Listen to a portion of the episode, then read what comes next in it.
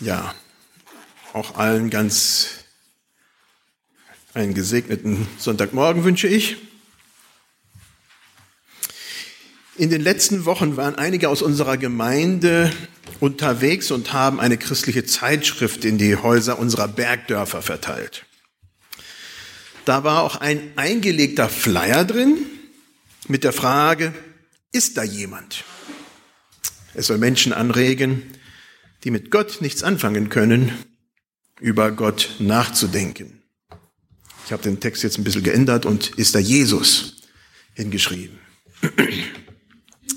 In unserem Text heute Morgen, und es ist ein sehr gewaltiger Text, werden die Jünger Jesu mit dem auferstandenen Herrn konfrontiert. Und obwohl sie ihn erkennen, bleibt im Text doch ein Restzweifel der Jünger, ob es sich tatsächlich um Jesus handelt. Lass uns den Text lesen aus Johannes 21, die Verse 1 bis 14. Da steht, danach offenbarte sich Jesus abermals den Jüngern am See von Tiberias. Er offenbarte sich aber so. Es waren beieinander Simon Petrus und Thomas, der Zwilling genannt wird, und Nathanael aus Kana und in Galiläa und die Söhne des Zebedeus und zwei andere seiner Jünger. Spricht Simon Petrus zu ihnen, ich gehe fischen. Ich muss jetzt mal so aufpassen. Sie sprechen zu ihm, wir kommen mit dir. Vielleicht äh, kannst du da aufpassen, dass er da weiter. Okay. Ähm, sie gingen hinaus und stiegen in das Boot und in dieser Nacht fingen sie nichts. Als es aber schon Morgen war, stand Jesus am Ufer, aber die Jünger wussten nicht, dass es Jesus war. Spricht Jesus zu ihnen, Kinder, habt ihr nichts zu essen? Sie antworteten ihm, nein. Er aber sprach zu ihnen, werft das Netz aus zur Rechten des Bootes, so werdet ihr finden. Da warfen sie es aus und konnten es nicht mehr ziehen wegen der Menge der Fische. Da sprach der Jünger, den Jesus lieb hatte, zu Petrus, es ist der Herr. Als Simon Petrus hörte, es ist der Herr, da gürte er sich das Obergewand um, denn er war nackt und warf sich in den See. Die anderen Jünger aber kamen mit dem Boot, denn sie waren nicht fern vom Land, nur etwa 200 Ellen, und zogen das Netz mit den Fischen. Als sie nun das Land an Land stiegen, sahen sie ein Kohlefeuer am Boden und Fisch darauf und Brot. Spricht Jesus zu ihnen bringt von den Fischen, die ihr jetzt gefangen habt. Simon Petrus stieg herauf, zog das Netz an Land voll großer Fische, 153. Und obwohl es so viele waren, zerriss doch das Netz nicht. Spricht Jesus zu ihnen, kommt und haltet das Mahl. Niemand aber unter den Jüngern wagte ihn zu fragen, wer bist du? Denn sie wussten, es ist der Herr. Da kommt Jesus und nimmt das Brot und gibt's ihnen, desgleichen auch den Fisch. Das ist nun das dritte Mal, dass, es, dass sich Jesus den Jüngern offenbarte, nachdem er von den Toten auferstanden war. Der Fischfang. Die Jünger sind frustriert. Es lief nicht so, wie sie es sich vorgestellt hatten. Jesus war gestorben. Aus. Vorbei. Frust. Was sollen sie nun tun? Petrus, wie so üblich, ist der Wortführer und bringt einen großen Teil der Jünger dazu, mit ihm fischen zu gehen. Über drei Jahre lang hatten sich diese Männer kennengelernt, gut kennengelernt. Sie hatten manche Erlebnisse geteilt und vieles miteinander getan. Diese Freundschaften blieben intakt, auch wenn jetzt alle in der Krise steckten. Sogar der Fischfang ist eine einzige Katastrophe. Nichts, aber auch wirklich nichts will gelingen. Echte Freundschaften, echte Beziehungen, sie sind für unser Leben wichtig. In dieser Zeit der Krise tragen diese Freundschaften uns durch. Es waren aber nicht nur Freundschaften. Es war unter diesen Männern eine Glaubensbeziehung entstanden. Sie hatten gelernt, durch dick und dünn miteinander zu gehen. Auch wir brauchen echte Beziehungen mit Glaubensgeschwistern. Habt ihr solche Menschen in eurem Leben, die für euch Ankerpunkte sind, mit denen ihr Freud und Leid teilen könnt, mit denen ihr Glaubenserfahrungen machen könnt, mit denen ihr, wenn nichts gelingen will, einfach auf und davon könnt und wenn es sogar sein muss, auch mal fischen gehen könnt? Ich bin fest davon überzeugt, das war kein Nebenprodukt der Arbeit Jesu mit seinen Jüngern. Und ich bin auch fest davon überzeugt, dass wir solche Beziehungen heute genauso dringend brauchen wie die Jünger damals. Solche Beziehungen entstehen nicht von selbst. Sie müssen gepflegt werden. Zeit muss miteinander verbracht werden. Ob am Telefon oder über schriftliche Nachrichten oder durch den persönlichen Kontakt. Gerade in Krisenzeiten beweist es sich, wer die wirklichen Freunde sind. Die sind wichtig für unser Leben. Dann kommen wir zur Begegnung mit Jesus. Als die Jünger von ihrem erfolglosen Fischfang zurückkommen, ist da ein besonderer Mann am Ufer. Dieser Mann strahlt Autorität aus. Er fordert sie auf, nochmals umzudrehen und einen weiteren Fang zu tätigen. Und zwar jetzt mit dem Netz auf der anderen Seite. Obwohl sie diesen Mann nicht kennen, gehorchen sie. Es ist sowieso alles eigentlich egal. Nichts will ihnen gelingen, da können sie das ja auch noch ausprobieren. Schlimmer kann es nicht werden. Der Mann strahlt so eine Aura aus, dass sie nicht widersprechen können und auch nicht wollen. Genau dann passiert das Unmögliche. Das Netz ist voll. Zum Bersten voll. Obwohl menschlich unmöglich, machen die Jünger den Fang ihres Lebens.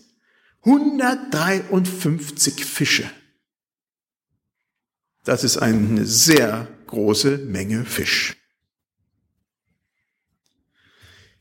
Die Jünger erkennen Jesus erst, als alles wieder für sie gut läuft. Jesus gibt ihnen, was sie brauchen, leiblich wie auch geistig und auch geistlich. Dabei ist für Jesus das Leibliche durchaus nicht egal. Seine erste Frage an die Jünger war, habt ihr was zu essen? Johannes merkt als erster, wer dieser fremde Mann ist. Er spürt instinktiv, dass es Jesus ist. Und dann sagt Johannes das zum Petrus. Es ist der Herr. Petrus wiederum handelt auf Johannes sein Wort. Sofort. Er springt ins Wasser, um so schnell wie möglich zu Jesus zu kommen. Er ist sofort begeistert, impulsiv, voller Sehnsucht nach Jesus. Mehrere Dinge fallen in diesem Abschnitt auf. Petrus merkt erst, dass es Jesus ist, nachdem Johannes ihn darauf aufmerksam macht. Johannes hat gleich gemerkt, dass diese Segnung der vielen Fische nur von Gott kommen kann. Ich denke, uns geht es auch oft ähnlich. Wir erleben etwas und bringen es gar nicht mit unserem Herrn und Heiland in Verbindung. Es muss uns ab und zu jemand daran erinnern. Dann erst verstehen wir. Ich war die Tage bei Katharina Rahn. Sie war vorher ganz verzweifelt gewesen, weil sie das eine Medikament nicht finden konnte. Dann hielt sie inne und betete. Sie machte die Augen auf und dann fielen ihre Augen auf diese eine Medikamentenschachtel. Das war nicht das, was sie wollte, aber sie nahm es trotzdem in der Hand und guckte und da war das Medikament drinne, falsch eingepackt. Ja, war es Zufall, dass ihre Gedanken durch das Gebet auf diese Packung gelenkt wurden? War es Gott?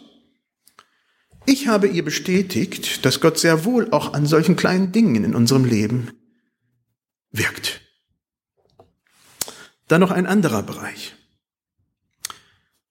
Wenn uns etwas im Leben gelingt, erkennen wir darin Jesus in unserem Leben?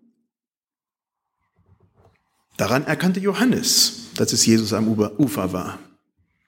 Wenn wir gelungene berufliche, soziale oder anderweitige Aktionen haben, erkennen wir darin die Hand Gottes in unserem Leben? Oder schreiben wir, schreiben wir uns allein den Erfolg zu und wenden uns nur Gott zu, wenn alles daneben geht? Er ist für die Pannen zuständig und wir für den Erfolg. Läuft das so? Ich finde es auch sehr interessant, wie unterschiedlich die Jünger bei der Begegnung mit Jesus reagieren. Petrus ist überschwänglich, lässt alles liegen und stürmt durchs Wasser zu Jesus. Johannes, der Feinfühligere, der ja nun vorher gemerkt hatte, dass Jesus da war, bleibt anscheinend ruhig im Boot und verrichtet erstmal seine Aufgaben und wendet sich dann Jesus zu. Es gibt nicht die eine richtige Art, wie man Jesus begegnen kann. Wir Menschen sind unterschiedlich. Der eine in unserer Mitte ist überschwänglich und emotional und läuft durchs Wasser. Der andere ist eher intellektuell gesteuert. Wieder ein anderer hat noch andere Zugänge zu Gott. Das eine ist nicht besser als das andere. Wir sind unterschiedlich gemacht. Und wir begegnen Gott auf sehr unterschiedliche Art und Weise. Es gibt nicht die eine richtige Art und Weise, während alle anderen Formen falsch sind. Dann kommen wir zum Mahl.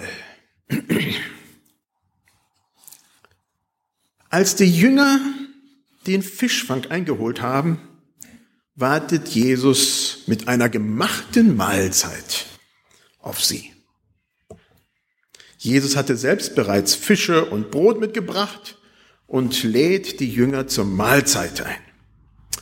Und die Jünger können nun auch von, noch von ihren selbst gefangenen Fischen dazu beisteuern, damit die Mahlzeit noch üppiger wird. Auch wenn Jesus bereits die Mahlzeit soweit vorbereitet hat, sollen die Jünger dazu beitragen, was sie zu bieten haben. Jesus befähigt die Jünger, für sich selber zu sorgen. Er lässt sie fischen und sie holen Fisch ein. Er bringt zwar Fische mit, aber sie bringen auch ihren Fang mit dazu bei, der ebenfalls dazu zur Mahlzeit beiträgt. Für uns bedeutet das, dass Jesus sich tatsächlich um uns kümmert und das ist sehr, sehr tröstlich. Wir hatten ja schon den Text von Erika von Matthäus 26, 6, Vers 26 gehört. Seht die Vögel unter dem Himmel an, sie sehen nicht, sie ernten nicht, sie sammeln nicht in den Scheunen und euer himmlischer Vater ernährt sie doch. Seid ihr denn nicht viel kostbarer als sie? Das entbindet uns aber nicht von der eigenen Verantwortung. Die Jünger werden sehr wohl gefragt, das beizusteuern, was sie haben. Jesus sorgt für sie, ja. Jesus sorgt für uns auch. Und doch ist auch Eigenverantwortlichkeit gefragt. Man könnte meinen, das eine schließt das andere aus. Es ist aber eher so, dass sich beides ergänzt. Wir haben von unserem Gott unseren Körper und auch unseren Verstand bekommen.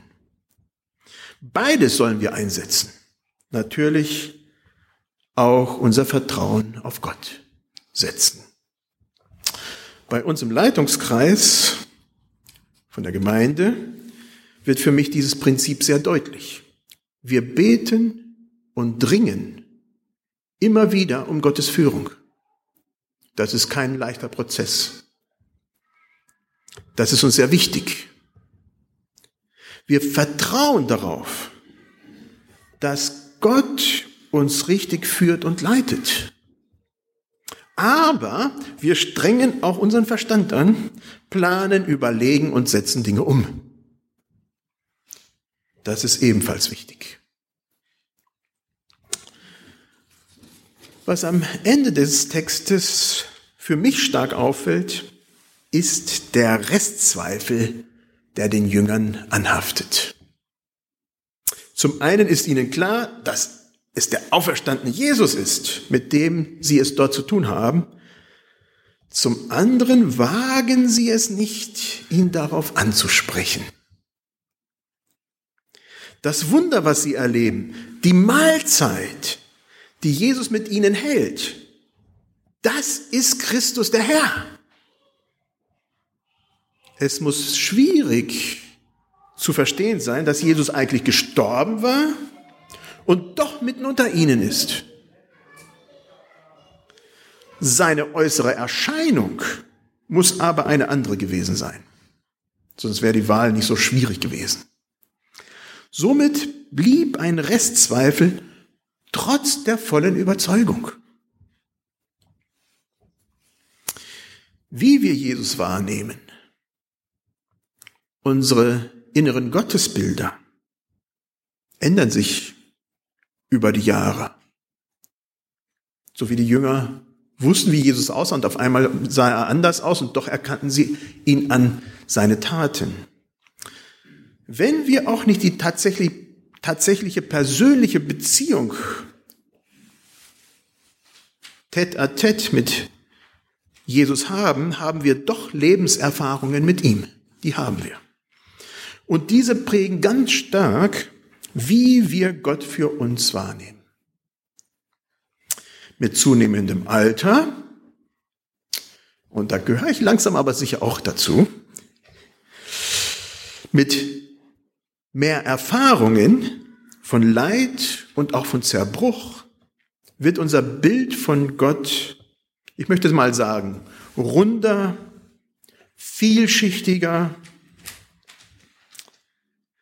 manchmal aber auch schwieriger und schmerzhafter. Wir müssen umdenken. Es ist dann nicht mehr nur der liebe Gott, der liebe Jesus, der uns als Kind eine gute Nacht beschert, sondern auch derjenige, mit dem ich mich auseinandersetzen muss, wenn Tod und Trauer in meine Familie eintritt. Und doch ist und bleibt die Erkenntnis, dass ohne Jesus in unserem Leben nichts geht. Er bewirkt die Wunder in unserem Leben, ja. Er hilft weiter. Er trägt auch in Zeiten der Krise, wie es bei den Jüngern war. Er war da. Sie merken es nur nicht. Er geht mit durch Leid und wenngleich er uns nicht diesen Weg der Trauer und des Leides immer erspart. Jesus, der Christus, der Gesalbte Gottes, in der Krise taucht er bei den Jüngern auf. Er baut sie wieder auf. Er stärkt sie. Er bestätigt ihnen ihren Weg und korrigiert falsche Vorstellungen. Dann ist er wieder weg, so schnell wie er gekommen war. Wenn ihr in einer Krise steckt, schaut nicht zu schnell weg. Jesus begleitet dich und mich. Vielleicht ist es uns sehr bewusst, dass Jesus mit uns ist, vielleicht auch gar nicht. Und doch geht er mit uns. Manchmal merken wir es sogar, welch ein Geschenk. Stehen wir auf, soweit möglich zum Gebet.